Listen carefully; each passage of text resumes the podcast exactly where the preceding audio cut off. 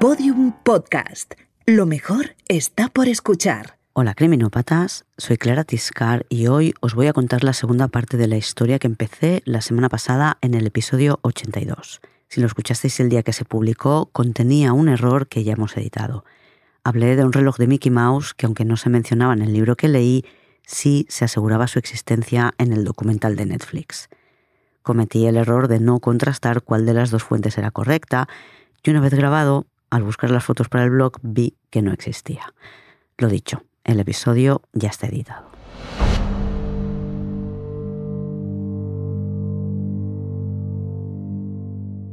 Esta historia empieza con tres amigas caminando por Picassent en dirección a la discoteca Color. Dos chicos en un Opel Corsa blanco les preguntan si van a la disco. Ellas dicen que sí y ellos que las llevan. Como el coche es un tres puertas, el acompañante se mueve para echar el respaldo hacia adelante y dejar pasar a las chicas que entran riéndose.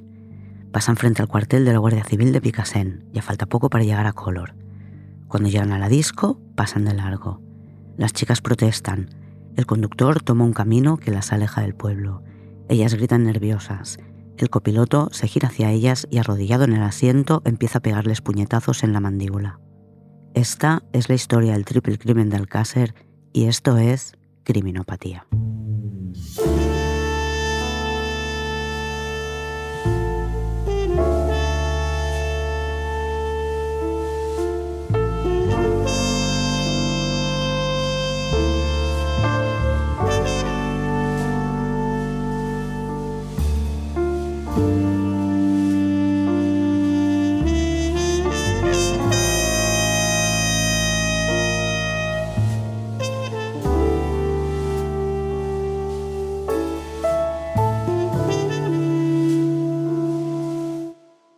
Es jueves 28 de enero de 1993 cuando Miquel Ricard declara por primera vez ante la Guardia Civil como detenido.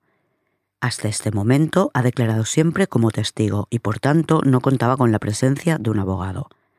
En su primera declaración como sospechoso acepta haber colaborado de alguna forma en el crimen. Sitúa los hechos en un lugar distinto, otra caseta abandonada, y asegura que Desiree mantuvo relaciones sexuales con él de forma consentida. Después, sin que él lo viera, Antonio mató a las chicas y él ayudó a enterrarlas. Al día siguiente cambia de versión y acepta haber violado a Desiree, pero asegura no haber sido duro con ella. Le recuerda que Antonio fue condenado por retención ilegal y les habla de Nuria.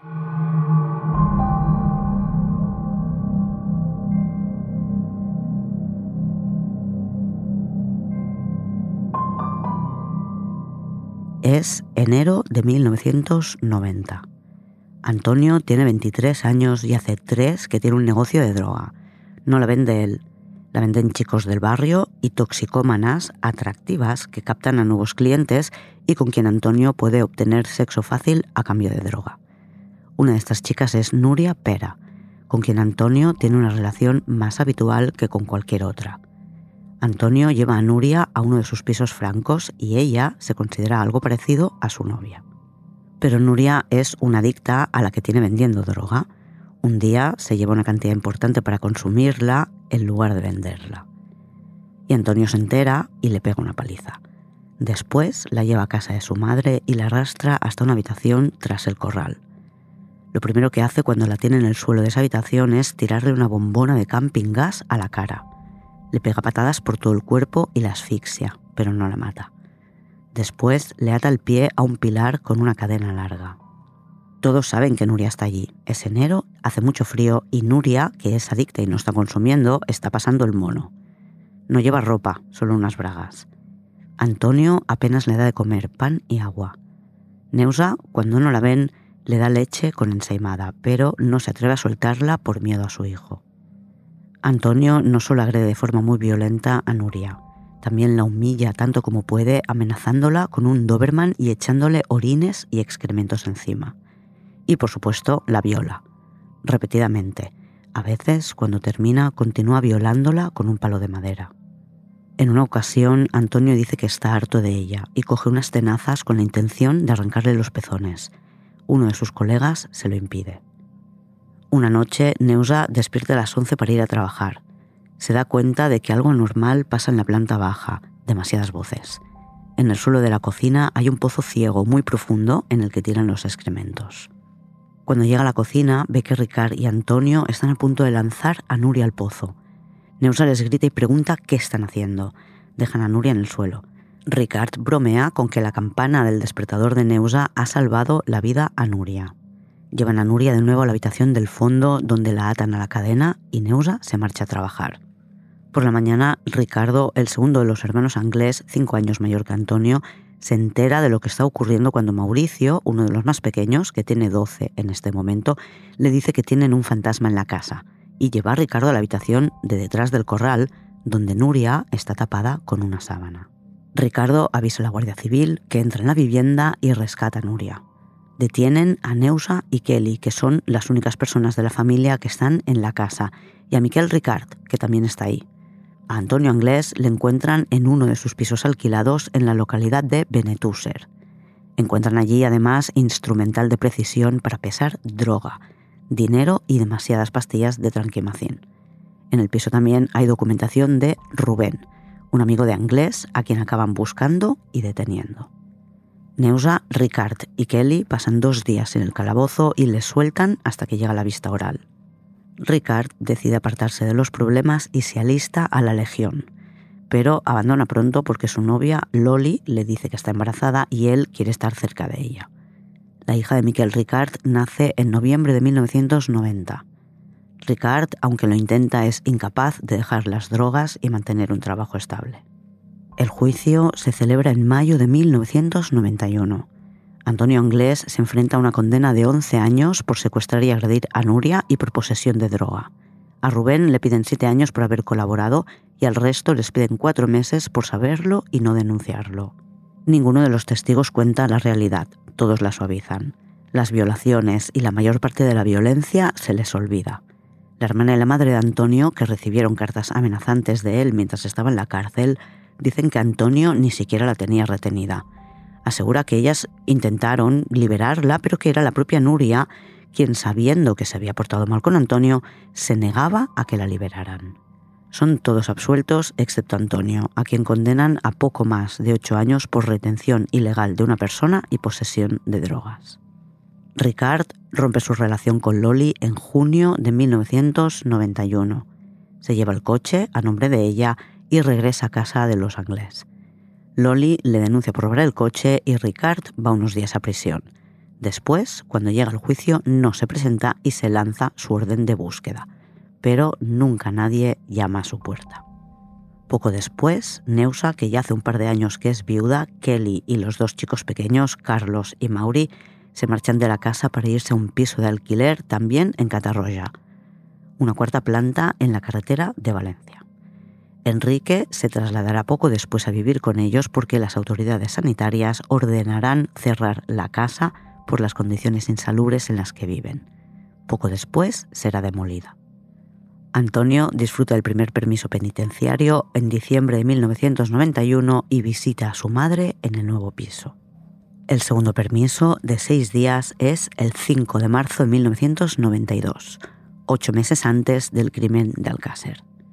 En casa de su madre, Antonio se encuentra de nuevo con todos sus hermanos y anuncia que no piensa volver a la cárcel. Sabe que puede estar tranquilo los primeros días allí porque nadie va a ir de inmediato por él. Mientras Antonio ha estado preso, su hermano Mauri, de 14 años, se ha comprado una pistola, una Star 9 milímetros corto, robada a un policía, y Antonio decide que esa pistola es para él.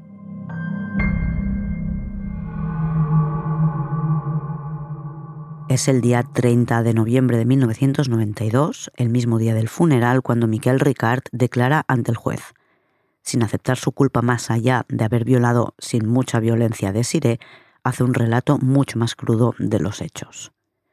El juez decreta prisión incondicional sin fianza para Miquel Ricard.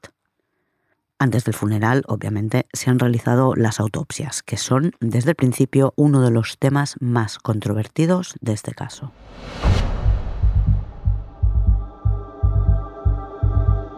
El profesor Frontela indicó que, por petición de la familia de las menores, iba a participar en la autopsia No se lo permitieron porque para que la acusación particular presente su perito, primero tiene que existir esa acusación particular. Y las familias de las víctimas todavía no tenían un abogado que se hubiera presentado como acusación particular. Frontela tuvo que esperar a que los trámites legales se realizaran para poder llevar a cabo por segunda vez las tres autopsias. Una vez realizadas, Frontela se queja de varias cosas. Por ejemplo, que los cuerpos no llegaron enteros.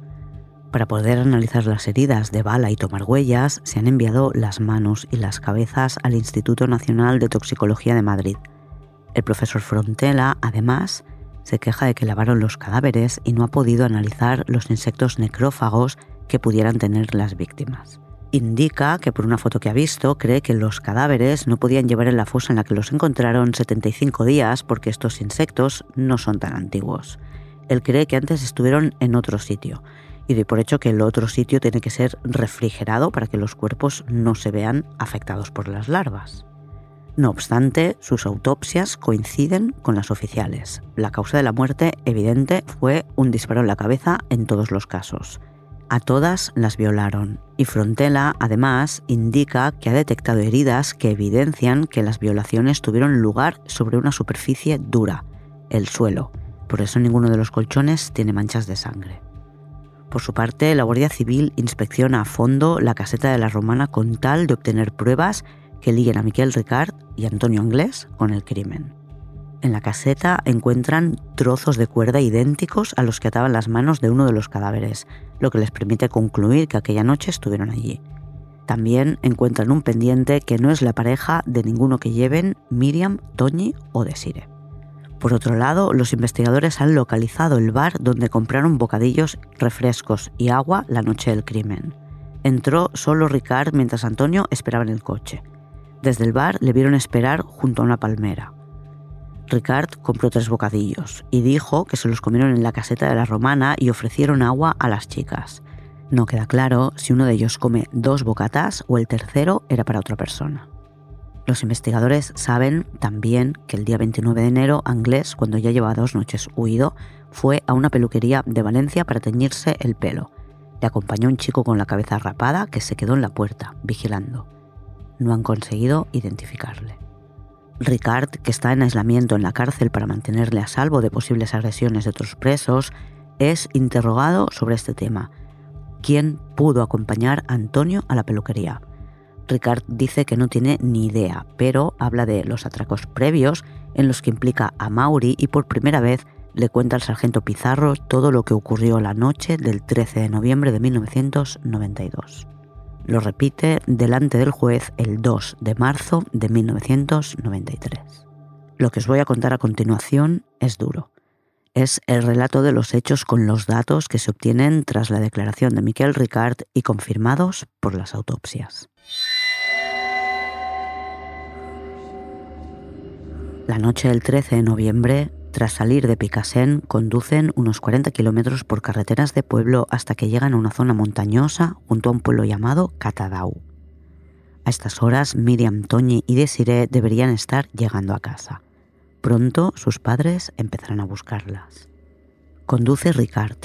El camino es complicado, estrecho, pedregoso y en subida. Las hacen bajar del coche en una esplanada en la que hay varias colmenas de abejas. El camino es muy empinado. Van en fila india, encabezaba Ricard que ilumina el camino con una linterna y detrás de las chicas con otra linterna camina Antonio Anglés. Al final de la subida, a unos 600 metros del coche, hay una caseta que Antonio conoce bien. Está en estado ruinoso, pero conserva la mayor parte del techo. Tiene dos plantas y está construida de la forma tradicional. Un gran tronco en el centro de la casa atraviesa el suelo de la segunda planta y es el que sujeta la viga maestra sobre la que recae el peso del tejado. Este tipo de casas son sencillas y con pocas paredes dentro. Se usaban para almacenar herramientas como graneros o como establos. Las hacen subir por las escaleras. Arriba está más limpio que la planta baja, donde hay restos de un fuego y basura acumulada de todas las veces que Antonio Anglés se ha escondido allí. Hay dos colchones, uno más sucio que el otro. Anglés hace que Miriam y Desiree se sienten con la espalda contra el tronco central. Ata sus manos al otro lado de la columna con cordel sintético de color negro, típico de los trabajos de campo. Mientras Ricard sujeta a Toñi, Desiree y Miriam suplican que no les hagan daño, que la suelten. Anglés toma un palo de madera de unos 80 centímetros de largo y golpea a las dos chicas que están atadas y no tienen forma de defenderse. Desiree pierde el conocimiento. Ricard y Anglés tiran a Toñi al suelo. Ricard la sujeta y Antonio la desnuda. Después, mientras Ricard sujeta y levanta las piernas de Toñi, Antonio Anglés la viola. Diez minutos después, le da la vuelta y la viola analmente. Cuando se cansa, continúa haciéndolo con un palo. Toñi, que debe tener heridas internas importantes, no tiene fuerza para vestirse sola. La ayuda Antonio. Después, ata a Toñi al palo y desata de Siré. Corta su camiseta y sujetador y le baja la fuerza a los pantalones. Anima a Ricard a ser él quien la viole. Ricard obedece. Él dirá que por obligación, pero que no conseguirá eyacular y se apartará a los cinco minutos. A Antonio Anglés le parece que Ricard ha estado poco tiempo y repite con Desiree lo que ya había hecho con Toñi unos minutos antes. Visten a Desiree. Su camiseta está cortada, por lo que la atan con un nudo. Después atan a la chica al palo. Deciden bajar al pueblo Catadau a comprar unos bocatas para cenar. Los compra Ricard mientras Anglés espera en el coche. Después regresan a la caseta de la romana donde cenan contemplando a sus tres víctimas. Cuando le toca el turno a Miriam, Antonio hace por tercera vez con ella lo que ha hecho antes con sus amigas, pero durante más tiempo y de forma más brutal. Es la que está en peor estado después de la violación. La visten y la atan al palo, pero de forma que es la única que queda de pie. Antonio y Miguel se tumban en uno de los colchones y se tapan con una moqueta. Ellas lloran. Antonio se cansa de oírlas, les pega de nuevo con el palo y después, con la linterna baja la planta inferior y regresa con una pistola no las vuelven a oír en toda la noche. Cuando Miquel Ricard se despierta, todavía es de noche, pero Antonio hace rato que anda haciendo cosas. En el coche llevaban un pico y una pala. No demasiado lejos de donde lo han dejado, en verano escondieron una moto que habían robado. Excavaron una fosa, metieron la moto dentro y la taparon con tablas de madera y ramas. Antonio saca la moto y hace un poco más grande el agujero. La moto se la llevarán a otra de las casetas abandonadas que frecuentan. Miquel Ricard ha estado vigilando a las chicas que siguen atadas al palo aunque le han suplicado que las dejara marchar. Antonio las desata. A Toñi le ata las manos a la espalda. Desiree las lleva atadas por delante. Miriam apenas se tiende en pie. A ella no la ata, pero la inmoviliza poniéndole la chaqueta como si fuera una camisa de fuerza, sin pasar los brazos por las mangas y abotonándola por detrás las obliga a bajar a la esplanada donde dejaron el coche. Antes del coche está la fosa. Se detienen. Antonio envía a Ricard de vuelta a la caseta para que traiga la moqueta. Los investigadores creen que mientras Antonio se queda solo, con un alicate o unas tenazas arranca el pezón de Desiree. Ricard no menciona este dato nunca en sus declaraciones. Creen que es porque no lo vio. Miquel Ricard regresa con la moqueta. Antonio fabrica una onda con una camiseta hecha girones de alguna de sus estancias anteriores en la caseta que encuentra en unos arbustos cercanos. Enrolla una piedra dentro de la camiseta y golpea a las tres chicas, pero se hace daño a sí mismo una de las veces y suelta la onda para tomar un palo y seguir golpeándolas. La única que sigue en pie es Desiree. La apuñala por la espalda. Después saca la pistola y les dispara en la cabeza. Ponen al fondo de la fosa un extremo de la moqueta que ha traído Ricard desde la casa con la que se han tapado para dormir.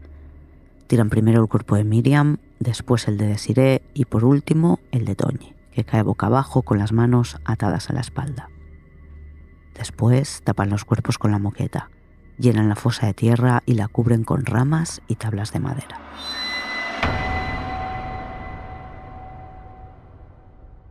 Ricard está en la cárcel y ha confesado. Pero, ¿dónde está Antonio Anglés?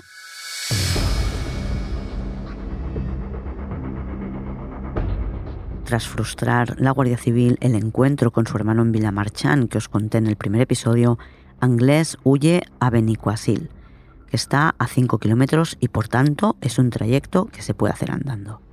La Guardia Civil encontrará restos de su estancia en un chalet vacío, entre otras cosas, Anglés se olvidará dinero y un papel manchado de sangre de alguna pequeña herida que se hizo al atravesar el monte.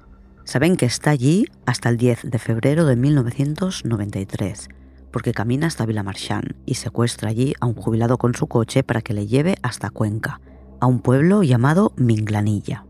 En las primeras horas tras su huida llegó hasta Valencia en tren y se tiñó el pelo de su color natural, porque después de su fuga de la cárcel se lo había teñido de rubio. Supone que lo buscan rubio, por tanto se tiñe de moreno. En Minglanilla nadie le ve, ni rubio ni moreno. Creen que se esconde en los bajos de un tráiler con la idea de llegar a Madrid. Pero el camión va en dirección a Valencia, por lo que Antonio salta en cuanto puede. Lo saben porque su siguiente localización es un bar de carretera fuera de Minglanilla en dirección a Valencia. Allí Antonio roba un coche al propietario de un restaurante. Encuentran el coche cuatro días después, a pocos kilómetros de Minglanilla, en un pequeño pueblo llamado Granja de Iniesta, que está en la carretera dirección Madrid. La pista se pierde. Pasados los días hay denuncias diciendo que le han visto por Cáceres, pero los investigadores están convencidos de que iba en dirección Madrid, por lo que lo descartan, hasta que llegan noticias de que le han visto en Portugal. El 10 de marzo de 1993 desaparece un niño de 6 años en Termas de Monfortiño, una freguesía, una aldea pegadita a la frontera con España. El niño fue a comer al restaurante, salió de allí con su amigo y decidieron que cada uno tomaba un camino diferente hasta el colegio para ver quién llegaba antes. Carlos Miguel no llegó. Y tras la noticia del crimen de Alcácer y la posterior fuga de Anglés, los policías creen que pudo tener algo que ver, así que difunden su imagen por televisión. Carlos Miguel será rescatado el 13 de marzo. En esa operación detendrán a dos hombres a quienes acabarán condenando a 12 años. Así que nada que ver con Antonio Inglés. Pero la foto que distribuyen entre policías hace que uno de ellos le reconozca en una zona cercana a Lisboa, Sao Pedro de Trafaria. Lo que averiguan es que Anglés se ha mezclado con los drogadictos del puerto de Lisboa. Habla un poco de portugués y ha dicho que es italiano paga a uno de los yonkis para que le hagan recados y ejerza de vigilante. La policía portuguesa, una vez identificado a Anglés, le mantiene vigilado, pero no le detienen porque lo comprueban y no hay emitida ninguna orden de captura internacional. Cuando llegan las noticias al Zira, el juez Bort emite la orden internacional de búsqueda y captura. Un policía español, Ricardo Sánchez, se traslada de inmediato a Lisboa, pero la policía portuguesa ha perdido la pista de Anglés. La orden llega cuando nadie sabe dónde está, pero saben que se ha llevado el documento de identidad de su amigo portugués, Carballo Gonçalves.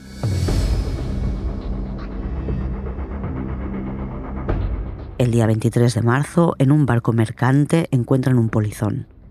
Este barco, el City of Plymouth, salió del puerto de Lisboa el día 18 de marzo y se dirige a Liverpool ha pasado por el puerto de Bilbao y antes de su destino final parará en el puerto de Dublín. Una vez descubierto el polizón, le encierran en un pequeño almacén donde guardan bebida. Se escapa tirándose al mar con un bote neumático, pero le detectan de nuevo desde el aire y le rescatan. Está al borde de la hipotermia. Se identifica como Carballo Gonçalves y dice que es portugués. Acaba de nuevo en el City of Plymouth, que tiene previsto llegar al puerto de Dublín sobre las 10 de la noche le encierran en un camarote cerrado con llave y con unas tablas clavadas que aseguran que desde dentro no se puede abrir la puerta. El barco tiene que informar a la compañía naviera de que llevan un polizón encerrado. La información se filtra a la policía portuguesa que cuando descubre la identidad del polizón ataca a vos y piensan que es Antonio Anglés. Periodistas españoles se trasladan a Dublín y llegan antes que el barco al puerto donde también espera la policía. El barco llega, retiran las tablas de la puerta y el polizón no está dentro. Alguien ha tenido que ayudarle a salir y volver a dejarlo todo como estaba. El problema es que la policía no sabe quién es el polizón, creen que es un tal Carballo González, portugués, y nadie les ha dicho que creen que se trata del sospechoso de un triple asesinato. Ricardo Sánchez, el policía español, llega a Dublín al día siguiente, cuando el barco ya ha zarpado. A su llegada a Liverpool, el barco es inspeccionado a fondo, por si el fugitivo se ha quedado escondido dentro. Ya saben que se trata del principal sospechoso del crimen del Alcácer. Creen que llegó nadando a puerto. Salió del barco poco antes de atracar, utilizó una cuerda que llegaba hasta el agua y que detectaron en la inspección realizada en Liverpool. Además, encontraron también un flotador del City of Plymouth flotando en el puerto de Dublín. La pista de Anglés se ha perdido de nuevo. Hay quien cree que consiguió llegar a puerto y sigue vivo, y quien cree que el agua estaba demasiado fría para sobrevivir. La familia inglés en el pueblo padece el rechazo de los vecinos, pero Neusa, Kelly, Enrique y hasta Mauri, de 15 años, han pasado horas y horas en televisión explicando lo peligroso y lo malo que es Antonio Inglés. Finalmente, Mauri, acusado por los atracos, acaba internado en un centro de menores y el resto intenta regresar a su antigua normalidad. Tras unos meses de información intensa entre la desaparición, el hallazgo de los cadáveres, la detención de Ricard, la huida y posterior búsqueda peliculera de Antonio Inglés, las aguas vuelven a su cauce y llega la calma después de la tempestad.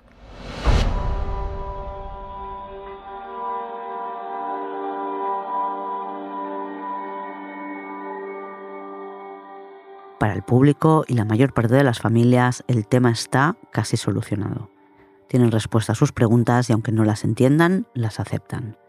Es el momento de retirarse y esperar al juicio y por supuesto a que la búsqueda internacional dé resultado y encuentren a Antonio Inglés para que también pueda ser juzgado, aunque lo que se dice habitualmente en los medios es que seguramente está muerto porque el agua estaba demasiado fría.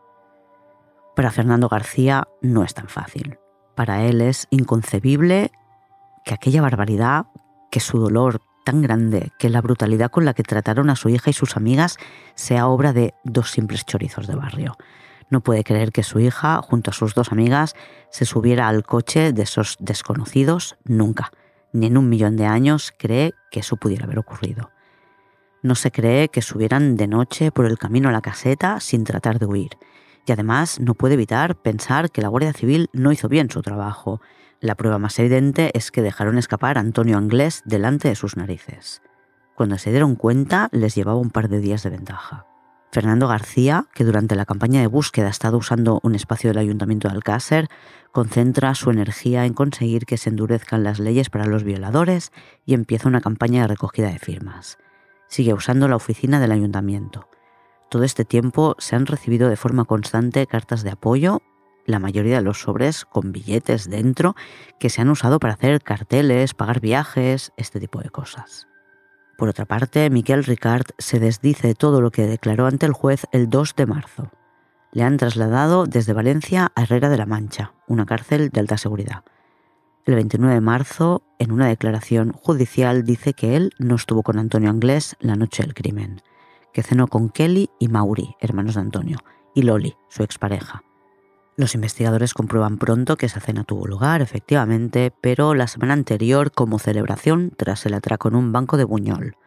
Mauri y Ricard invitaron a cenar a Kelly y a Loli, a quien Ricard intentaba reconquistar de vez en cuando. El arma del crimen no ha aparecido, pero tras detener a Mauri, que se había fugado del centro de menores, la Guardia Civil consigue que les cuente que compró una pistola a un yonki que era una 9 milímetros corta y que se la dio a Antonio. El calibre y tipo de pistola encaja con el crimen. Es un elemento más que se suma a todo lo que tienen contra Antonio Anglés.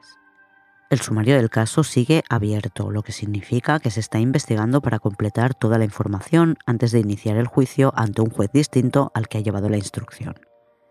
En España existe la figura de la acusación popular, reservada para organizaciones que representan los intereses de la víctima, en este caso, la asociación Clara Campoamor, cuyo objetivo es defender los derechos de las mujeres, se persona como acusación popular. Su presidenta, Blanca Estrella Ruiz, comparte la opinión de Fernando García sobre lo mal que se está haciendo la investigación. La acusación particular está formada por las familias de las tres víctimas. Su abogado es partidario de dejar que la investigación siga su curso y esperar a que llegue el juicio. El sumario es secreto y no han tenido acceso a toda la información, solo pueden esperar. Mientras, Miquel Ricard ha escrito cartas al juez explicando que su primera declaración era falsa y cambiando la historia por otra que no tiene ni pies ni cabeza. Después dice que la confesión la llevó a cabo al dictado de la Guardia Civil después de ser maltratado. Hay elementos en esa declaración en la que se incriminaban los actos y culpaba en su mayor parte a inglés que encajan con lo que se sabe del crimen, pero que se conocen después de la autopsia del profesor Frontela, cuyo informe no se había emitido el 29 de enero cuando Miquel Ricard lo cuenta todo por primera vez. Recordemos que después, ante el juez, minimiza su participación y que lo vuelve a contar todo con mucho más detalle en la cárcel en marzo. Y que no cuenta lo que ocurre a Desiré, es de suponer que con una herida tan poco habitual, si le hubieran dictado una confesión, no se habrían saltado ese detalle. Pero hay algo que lastra a Fernando. Por un lado, el convencimiento de que en la investigación, sobre todo en las primeras horas, cometieron muchos errores. Por otro lado, para él, la lógica indica que tiene que haber un tercer hombre, algo que los investigadores han considerado, pero en lo que no han puesto mucho interés porque nada indica que haya sido así.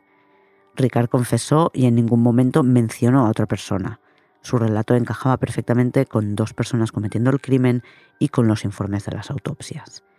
Pero hay las autopsias.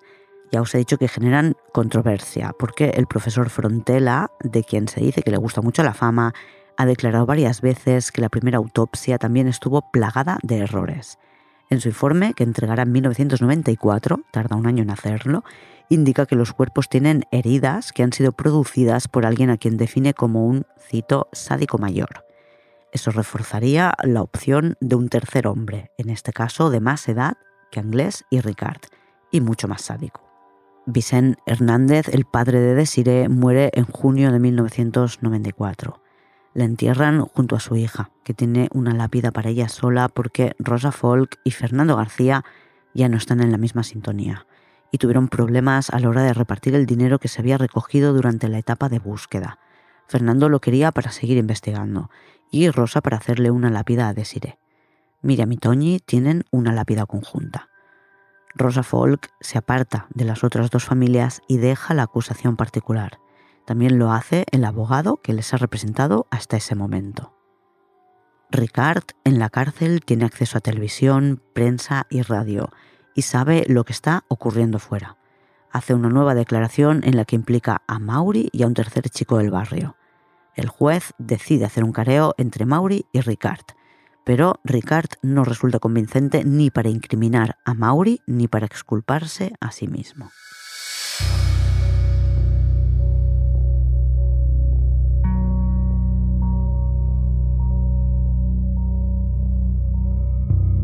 En noviembre de 1994, el magistrado José Miguel Bort declara cerrado el sumario, lo que genera mucha controversia e indignación por parte de la acusación popular y particular porque han cerrado la investigación sin el resultado de una serie de pruebas de ADN que podrían corroborar la implicación de Ricard y Anglés en el crimen. El juez alega que ya tienen suficientes pruebas para incriminar a Ricard y presentarlo a juicio. Pero las acusaciones consideran que saber si las muestras tomadas en el vehículo y distintos refugios son de Anglés y Ricard algo imprescindible antes del juicio. Se revoca el cierre del sumario y se espera los resultados de estas pruebas de ADN que llegan en julio de 1995. De entre todo lo que estaba pendiente de analizar, solo han encontrado vestigios de ADN en una de las muestras y no pertenece ni a Antonio Anglés ni a Miquel Ricard. Fernando, después de la autopsia del profesor Frontela, ya tiene claro que están ocultando información. No se cree que en los cuerpos no hallaran rastros de semen. Es por la putrefacción ni que no encontraran rastros de sangre en la caseta. Para él es señal inequívoca de que la violación y el asesinato ocurrieron en otra parte. Para los investigadores que han encontrado un casquillo de bala en la fosa, no hay duda de que este fue el lugar. Y que todos los cabellos encontrados y que no han podido identificar pertenecen a personas que pasaron antes por ese lugar para dormir o hacer otras cosas. Pero para las dos acusaciones, la particular y la popular, es imprescindible indagar más en estos pelos, sobre todo en un pelo canoso encontrado en la ropa interior de Desiree. Por este motivo, el sumario se reabre en julio de 1996. Pero la juez no quiere ordenar nuevas pruebas en estos pelos sin identificar. Ricard, por su parte, insiste en que sus confesiones fueron realizadas bajo presión después de ser torturado. Las acusaciones creen que hay algo más detrás de todo esto. Quizás Ricard no es inocente del todo, pero no puede contar todo lo que sabe porque el resto de la banda son gente muy peligrosa. Ese verano empieza a cocinarse el espectáculo televisivo del próximo año. Pepe Navarro había estrenado Esta noche cruzamos el Mississippi, el primer late de medianoche que traspasaba frecuentemente el límite del buen gusto. En sus colaboraciones habituales para secciones puntuales sobre crimen está Juan Ignacio Blanco. Cuenta Joan Manuel Oleaque en su libro Desde la Tenebra que lo que quería Pepe Navarro era entrevistar a los padres de alguna de las víctimas de Marc Dutroux, un pederasta belga cuyos crímenes escandalizan Bélgica en verano del 96. Pero no lo consigue y deciden entrevistar a Fernando García. Juan Ignacio Blanco va al Alcácer a conocer a Fernando García y preparar la entrevista para el Mississippi. Blanco siempre ha defendido la existencia de grupos de pederastas que raptan niñas y adolescentes para violarlas en fiestas de gente poderosa. Cuando Fernando le habla de las dudas que tiene sobre la investigación del triple crimen de Alcácer, Juan Ignacio lo conecta rápidamente con sus mafias de poderosos que llenan piscinas con excrementos y violan niñas. Pero resulta que nadie le ha hecho demasiado caso nunca cuando él ha intentado explicar lo que sabe. Y el caso Alcácer tiene tanta repercusión que si logra resolverlo será un punto de inflexión en su carrera, podrá demostrar que lo que ha estado contando siempre es cierto. Juan Ignacio Blanco decide quedarse en Alcácer, junto con su ayudante, e investigar a fondo el triple crimen. Fernando les invita a quedarse en su casa. El abogado anterior no le quiso dar a Fernando una copia del sumario. Junto a Juan Ignacio Blanco y su ayudante, Fernando García roba el sumario al nuevo abogado. Uno le distrae en el despacho mientras los otros dos cogen las más de 5.000 páginas y fotografías y se las reparten en dos montones para ir a fotocopiarlo entero. Después lo cuentan en el Mississippi. Y a partir de ahí, embajada y sin frenos. Noche a noche diseccionan el sumario y muestran fotos de las autopsias, sobre todo de Desire. Tienen la teoría de que han estado enterradas en otro sitio, por eso las fotos de los cadáveres tienen una tierra de color distinto a la que hay en la fosa de la romana. Cuentan que el cura de Alcácer llamó a Fernando para darle un sobre que alguien le había dado para él. Dentro del sobre había una cinta de vídeo. Fernando dice que la ha visto y mantendrá esta versión durante años, pero finalmente reconocerá que nunca la vio, pero sí creía en su existencia. Es una cinta de vídeo en la que supuestamente está grabado el asesinato de las chicas. Hablan también, en esta noche cruzamos el Mississippi, de orgías satánicas y prácticas caníbales. Tienen el sumario en el que no se menciona nada de esto, pero lo deducen mirando las fotos realizadas después de las autopsias. Como entre las pruebas había pelos de animales, la deducción es que llevaron a cabo actos de zoofilia. Otra de las conclusiones que acaban usando para demostrar que su hipótesis es la correcta es la alfombra en la que envolvieron a las víctimas para enterrarlas. Al parecer, esta alfombra está tan sucia que es imposible determinar su color. Es de un color tierra, quizás antes era verde. En alguna declaración en prensa, la persona que recibió los cadáveres en la morgue, donde se iban a realizar las autopsias, definió esta alfombra como azul y buena. En fin, que en aquel momento se publicó que había una alfombra buena azul, y era una alfombra que no aparecía por ningún lado. La acusación particular solicitó la alfombra y la respuesta de la Guardia Civil fue que la alfombra con la que habían enterrado los cuerpos no la tenían ellos. La deducción fue que se debía haber destruido, quemado, por aquello de los espacios de almacenaje. Es una barbaridad, obviamente. Pero resultó que los que la buscaban no sabían que la habían enviado a otro laboratorio para analizar, ni idea de cómo anotan las pruebas que remiten a otros sitios. Y quien tiene la moqueta es ni más ni menos que el profesor Frontela, que es el perito de la acusación particular y la había solicitado. La moqueta que recibe es de color verde terroso. Por tanto, se asumió que había dos alfombras, una la tenía Frontela y la otra era azul y persa. Ya hemos cambiado el buena por el persa. Y que fuera persa era un claro indicativo de que había salido de la casa de alguien con dinero lo que demostraba la hipótesis de que todo aquello lo habían organizado unos políticos. Reforzaban la teoría de la existencia de una alfombra azul con unas imágenes de la fosa en las que se veía un tejido azul, que no era una alfombra sino una chaqueta vaquera.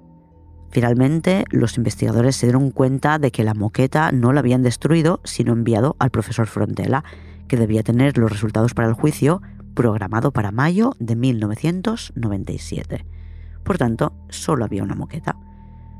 Pero Fernando y Blanco no se lo creen, no creen que sea un error, otro más, sino que había una segunda moqueta y la han destruido.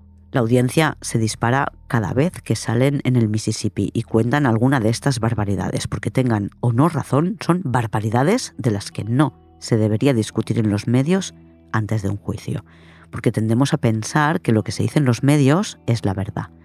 Dado que los datos de audiencia son tan buenos, Fernando García y Juan Ignacio Blanco se convierten en una sección habitual, pero aunque aseguran tener pruebas y saber quiénes son los culpables, no demuestran su hipótesis. Fernando ya ni siquiera cree que Miquel Ricard haya tenido algo que ver. Antonio sí. Él fue seguramente el que secuestró a las chicas para llevárselas a los poderosos y después el encargado de deshacerse de ellas, que se las llevó el chalet del poderoso envueltas en una alfombra persa. Y entonces lanzan una serie de nombres asegurando que si lo hacen es porque otros medios ya los han hecho públicos antes. Es más, Blanco asegura que el Ministerio del Interior ya les está investigando. En Valencia lo que se rumorea es que quien ha hecho circular esos nombres es el entorno de Juan Ignacio Blanco. Antes, esos rumores habían llegado a Fernando. Le contaron que el exgobernador civil de Valencia, con un socio suyo que tenía una clínica ginecológica, organizaban orgías para otros miembros del PSOE y que las chicas de Alcácer fueron sus víctimas.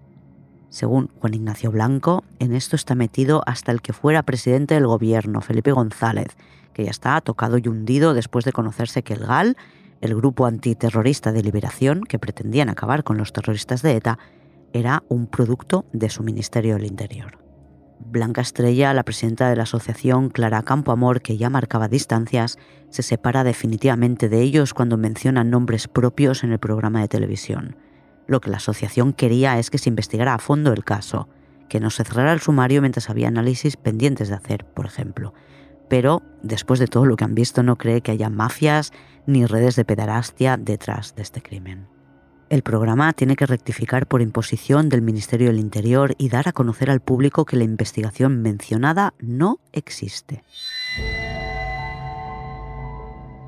El periódico Levante, tras revisar la documentación del caso, publica un artículo el 2 de febrero de 1997 titulado Sin fundamento, en el que rebaten los puntos que habitualmente defienden Blanco y Fernando García en televisión. Lo que dicen no es cierto, aseguran, cuando se comprueba el sumario. Y lo demuestran con unos cuantos puntos de los más controvertidos. Nadie se cree lo que dice este periódico y les acusan de servir a los intereses del poder. En el Mississippi los ponen a caldo y Fernando García y Juan Ignacio Blanco les denuncian. El juez no solo no admite a trámite la denuncia, sino que ordena al programa Esta noche cruzamos el Mississippi que rectifique sus declaraciones sobre este medio. En mayo de 1997, antes del juicio, se organizan manifestaciones exigiendo que se aplace hasta que se obtengan los resultados de los últimos análisis. Aunque el sumario de este caso ya está cerrado y pendiente de juicio, la investigación no se cerró del todo. Se creó un sumario B para poder proseguir con la causa, aunque Ricard ya estuviera juzgado, porque Anglés sigue libre, y en este sumario B se habla de investigar también la posibilidad de la participación de una tercera persona.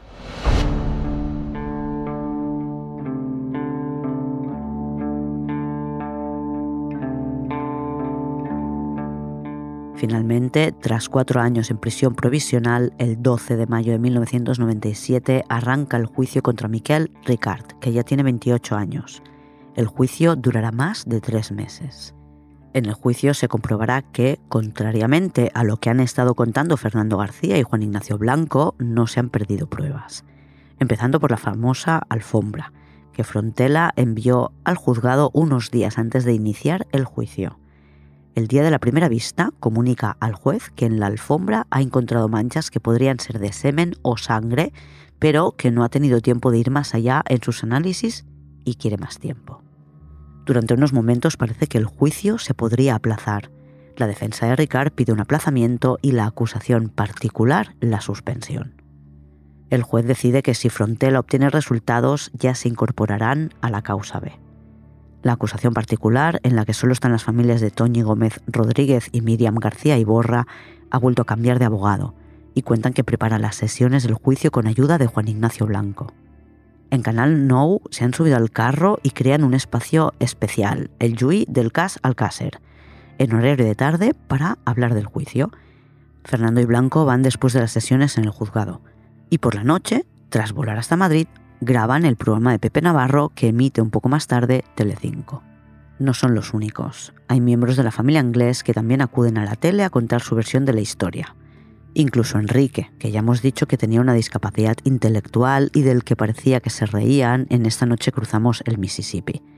En la tele decía unas cosas y cuando le preguntan en el juicio dice otras. El fiscal le pregunta por la diferencia de su respuesta y él contesta que eso era la tele y esto un juicio. La acusación particular no cree en la culpabilidad de Ricard y piden que se anule su confesión. El juez acaba llamando la atención del abogado porque parecen su defensa y no una acusación. Ricard mantiene su acusación de torturas y niega saber nada.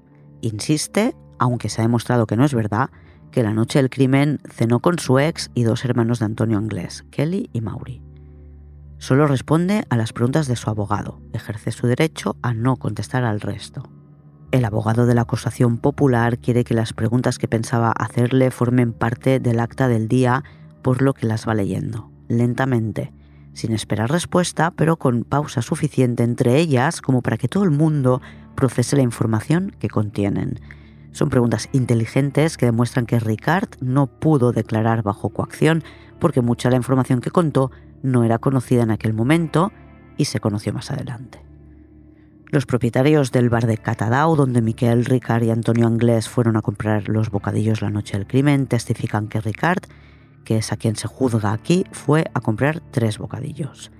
Creen que quien esperaba fuera podría ser Mauri. Es lo que les pareció cuando le vieron de pie junto a una palmera. Estaba de espaldas y no pueden precisar cuál de los dos hermanos Anglés era. Mauri y Antonio llevaban los dos el pelo teñido de rubio, pero definitivamente sitúan a Ricard un viernes del mes de noviembre allí. Hay testigos que ayudan a visualizar que Fernando García ha mentido a la prensa y a los investigadores. Alguno de los amigos de Miriam cuenta que era frecuente que llevara los pendientes desparejados. No saben decir si el que se encontró en la caseta de la romana y que no conjuntaba con ninguno de los pendientes de las víctimas es de ella pero sí solía llevarlos diferentes. Fernando, aunque en un primer momento reconoció el pendiente, dijo después que no era de su hija. Tras esta sesión del juicio, en los pasillos, reconoce que sí era de Miriam, que nunca lo ha reconocido porque está convencido de que lo pusieron allí los de la Guardia Civil para poder demostrar que la caseta era la escena del crimen. Y según su hipótesis, Miriam y sus amigas nunca estuvieron allí. En total, la acusación particular presenta más de 100 testimonios. Ninguno de ellos puede aportar ninguna prueba para sostener su tesis de la red de pederastia dirigida por poderosos. Los científicos testifican durante el mes de junio y explican que el hecho de haber encontrado pelos no indicaba que hubiera más personas implicadas. Del mismo modo que el hecho de encontrar pelos de animal no implica zoofilia. Nada en las autopsias reafirma esta hipótesis.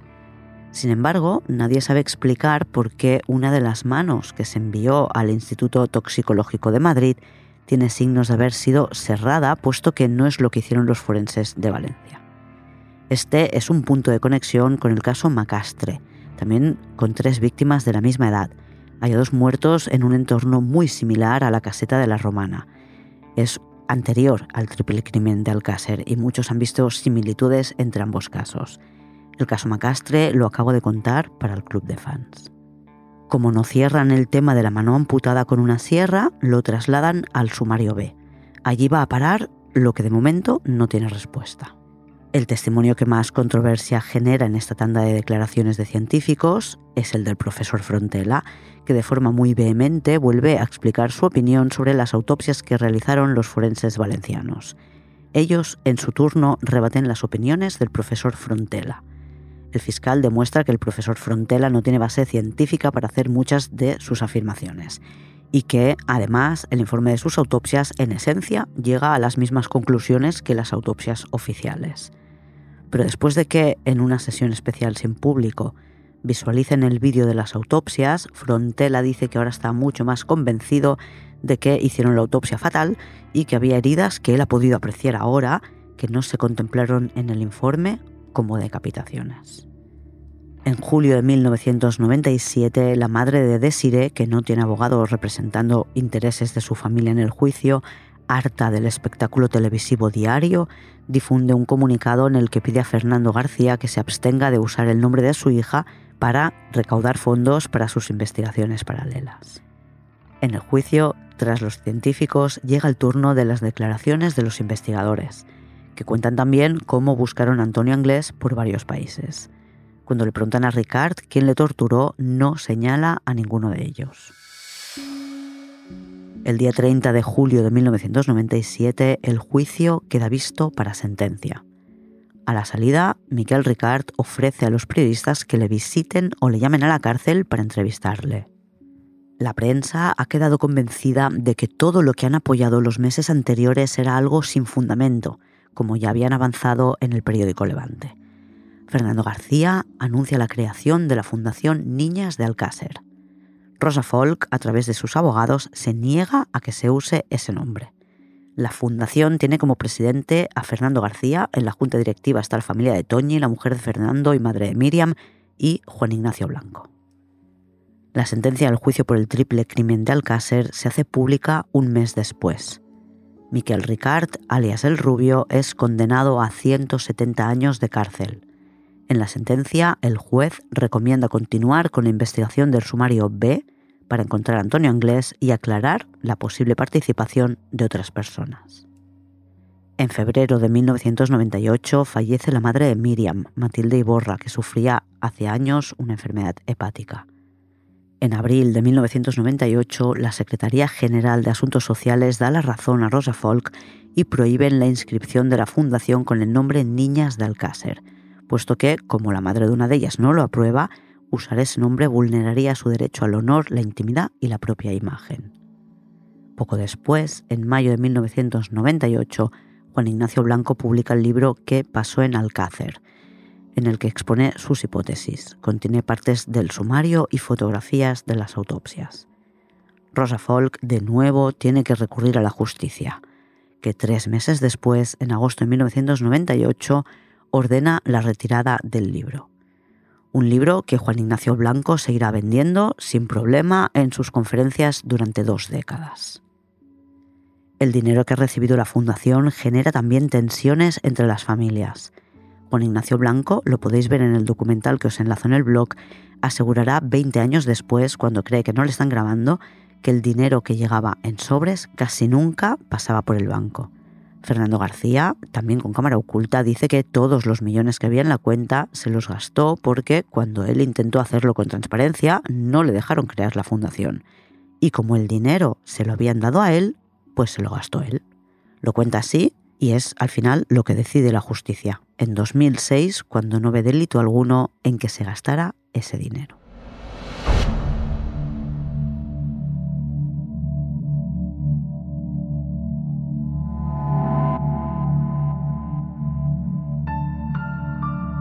El viernes 29 de noviembre de 2013, Miquel Ricard sale de la cárcel de Herrera de la Mancha tras haber cumplido 20 años, 10 meses y 2 días de condena sin permisos. Un enjambre de periodistas le esperan a la salida.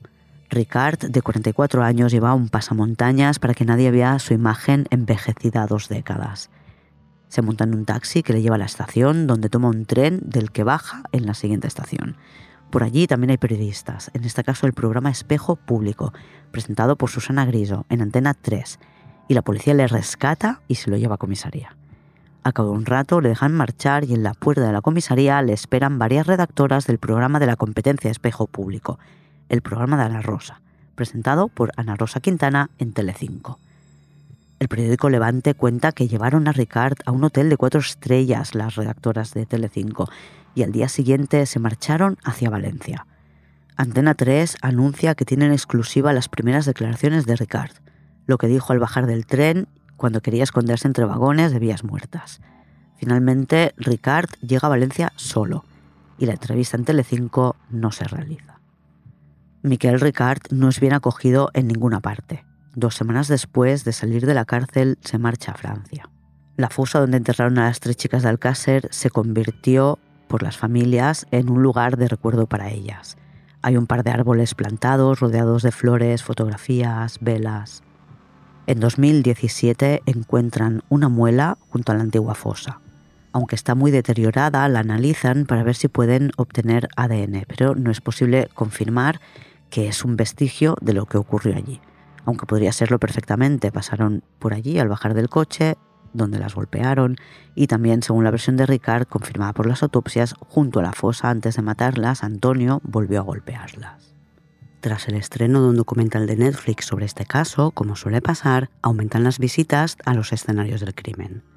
El 24 de junio de 2019, Vicente, un chico de 24 años de una población cercana, lleva a su novia a la romana para conocer el lugar en el que encontraron a las chicas y dejar unas flores.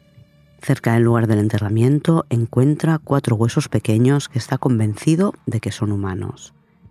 Al regresar de su excursión le envía una foto de estos huesos al forense Francisco Echeverría, uno de los mejores antropólogos forenses del mundo, famoso por haber resuelto el caso de Ruth y José Bretón, unos niños a los que quemó su padre, José Bretón, y cuyos restos habían sido confundidos con huesos de animal. Echeverría reconoce los huesos como falanges humanas y recomienda a este chico que los lleve a la Guardia Civil. Él lo hace y después llama por teléfono a Fernando García.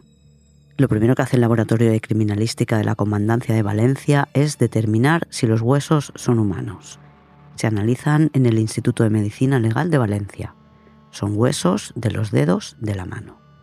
El juzgado estima oportuno analizar estos huesos para ver si pertenecen a alguna de las víctimas no en vano, sigue habiendo un sumario B que no está resuelto.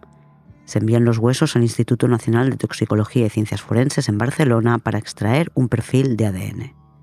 De los tres informes de autopsia, el único que especifica que la víctima tenía las manos completas es el de Toñi Gómez, por lo que se toman muestras de las familias de Desiree y Miriam García.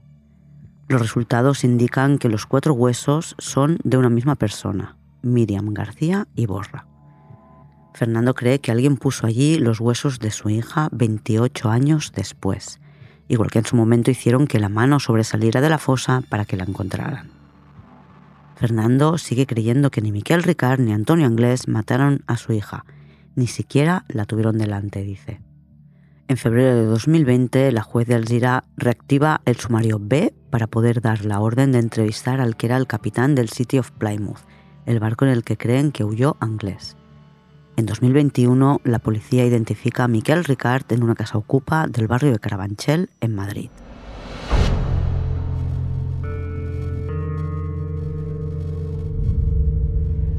En julio de 2022, el caso tiene una nueva acusación popular representada por la asociación Lachmi, no sé cómo se pronuncia, encabezada por el criminólogo Félix Ríos y dedicada a investigar crímenes sin resolver alegan que, como el delito prescribe 20 años después de las últimas diligencias, que fueron en 2009, todavía podrían reabrir la investigación contra Antonio Anglés y piden que se aprovechen las nuevas posibilidades científicas para analizar la ropa interior de Miriam, Toñi y Desiree y algunos otros elementos importantes, como el cabello canoso, prendas de ropa o la moqueta para ver si pueden encontrar trazas de ADN que permita elaborar un perfil. Han pasado ya 30 años y no se ha sabido nada de Antonio Anglés. En 1997, poco antes del juicio, Blanca Estrella, de la asociación Clara Campoamor, puso de manifiesto que la policía inglesa no había enseñado fotos de Anglés al capitán del barco en el que supuestamente huyó. Por tanto, no se tenía la certeza de que fuera él. Tampoco se tiene de que muriera. Encontraron un cráneo en la costa irlandesa.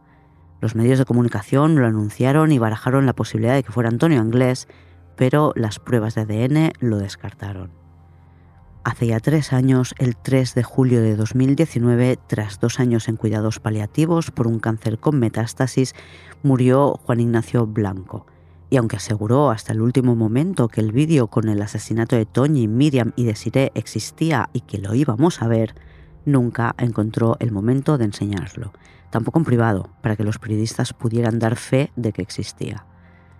Enrique Anglés, que fue sospechoso del caso, murió en verano de 2022. Con pocas semanas de diferencia murió también Roberto. El resto de los hermanos ya no se llama Anglés, cambiaron de apellido tras el juicio por el triple crimen de Alcácer.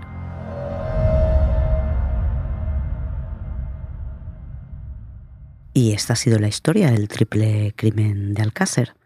Si queréis podéis seguir Criminopatía en las redes, estoy en Twitter e Instagram y si queréis más episodios podéis haceros miembros del club de fans en criminopatía.com barra fans. Nada más por hoy. Hasta la semana que viene, criminópatas. Criminopatía es una serie producida por Podium Podcast. Escrita, dirigida y presentada por Clara Tiscar. Diseño sonoro Pablo Sánchez. Editora jefa Ana Rivera. Editor creativo Eugenio Viñas. Producción ejecutiva Lourdes Moreno Cazalla. Todos los episodios en podiumpodcast.com y en todos los agregadores.